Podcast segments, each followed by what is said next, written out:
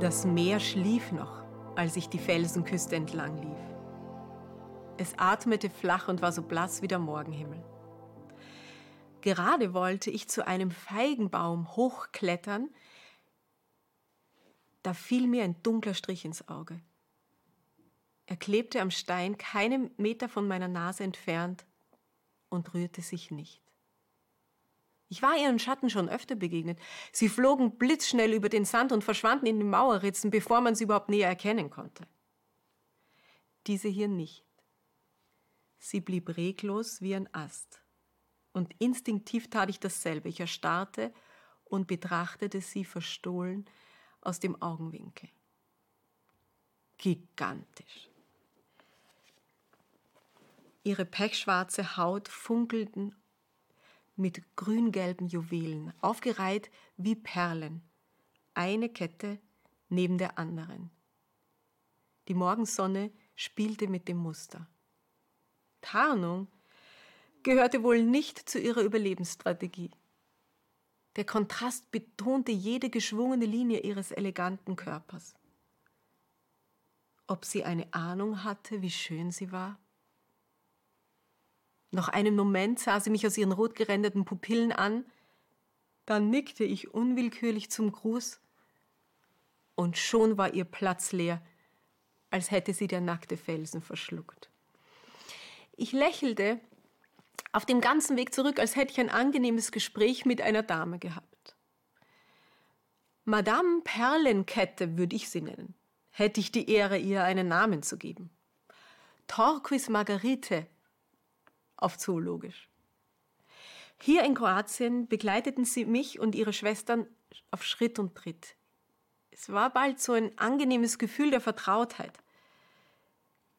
Ich suchte auf Wikipedia nach ihrem echten Namen und dort fand ich noch weitere Bilder, die zeigten, dass manche dieser Individuen am Bauchrand eine blaue Kette tragen und dass sich die Flecken wie Blumen aus einzelnen Schuppenperlen zusammensetzen. Was für ein zartes Kunstwerk. Sie hieß Podarcis Muralis, übersetzt schnellfüßige Mauerläuferin. Mauereidechsen gibt es auch in unseren Breiten. Allerdings scheinen ihre Verwandten in Südeuropa mehr Mut zur Farbe zu haben. Wie kommen Tiere eigentlich zu ihrem Namen? Daraus hat sich vor ungefähr 250 Jahren eine eigene wissenschaftliche Disziplin entwickelt, die Nomenklatur. Jedes Individuum bekommt demnach einen Nachnamen, der seiner Gattung entspricht und einen Vornamen, der seine ganz eigene Art bezeichnet. Um das zu bestimmen, müssen die Forscher das neue entdeckte Wesen eindringlich beobachten. Seinen Körperbau, seine Ernährungsweise, seine Fortbewegungsart, seine Fortpflanzung.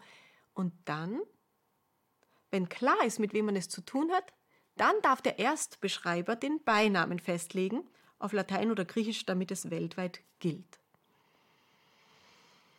Können Sie sich das vorstellen? Dass ein Geschöpf auf dieser Erde, dass es eins gibt, das sie entdeckt und ihm ein, in, in, das ihren Namen trägt, also nicht ihren eigenen. Es gilt als verpönt, eine neue Art nach sich selbst zu benennen, aber ihre Namenserfindung wie ein unsichtbares Band, das sie für immer verbindet. 200 Jahre lang ging es bei der Namensgebung ganz seriös zu. Nun sind wir bei einen Viertel Millionen Arten angekommen. Jedes Jahr kommen noch 15.000 neue hinzu. Und da gehen den Biologen schon die herkömmlichen Ideen aus. Und es kommt zu ganz amüsierten Bezeichnungen. Zum Beispiel dieser Rochen hier, der elektrische Schläge austeilt und außerdem seine Nahrung einsaugt, der wurde von seinem Entdecker nach einer schwedischen Staubsaugerfirma benannt. Electrolux ist nun sein offizieller Gattungsname. Oder die Oberschenkel dieses Laufkäfers brachten ihm den lateinischen Namen Agra schwarzeneggeri ein. Und diese Motte hier, diese Mottenart bekam von einem kanadischen Insektenforscher wegen der gelblichen Kopfbeschuppung den Beinamen Donald Trumpy. Manchmal beeinflusst auch die aktuelle Situation oder ein Anlass die Namensgebung, wie bei dieser Köcherfliegenart, die vor ungefähr zwei Jahren entdeckt wurde und seither Botamophylax coronavirus heißt. Auch eine ernste Warnungsbotschaft über den Zustand der Meere zum Beispiel kann hinter einer Bezeichnung stecken, wie bei diesem Flohkrebs, Flohkrebs hier, der Erythenes plasticus genannt wurde. Oder auch gar keine Botschaft, wie bei drei neu entdeckten Grasschneckenarten, die den Beinamen Eierpopeia, Tralala und Hoppla Hoppla tragen. Ähnlich erhielt auch eine südamerikanische Froschgattung mit dem Namen Mini zwei Unterarten mit dem Titel Miniatur und Minimum. Nomenklatur ist eine biologische Disziplin, die einen äußerst berühmten Initiator hat. Ist Ihnen das bewusst?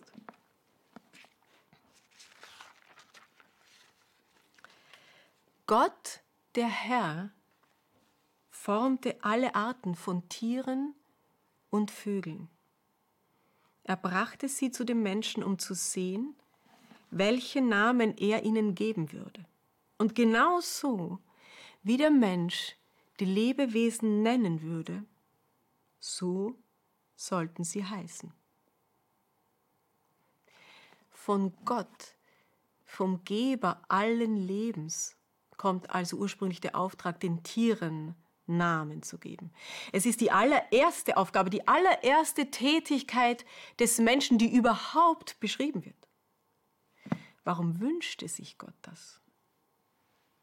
Ja, meine Vermutung ist, er wollte unbedingt verhindern, dass Menschen und Tiere aneinander vorbeileben, dass sie einander befremden, erschrecken oder sogar belästigen. Er wollte, dass wir staunen und beobachten und vertraut werden mit seinen Geschöpfen. Mit dem Namen sollten wir einen winzigen Teil zu seinem gigantischen Werk beitragen, nicht biotechnologisch, das können wir bis heute nicht, aber durch die Erkenntnis, durch das Erkennen. Noch bevor der Mensch in dieser Geschichte eine Beziehung zu irgendeinem anderen Menschen hat, kannte er schon die übrigen Mitbewohner seines Planeten mit Namen. Und er hatte begonnen, sie zu lieben.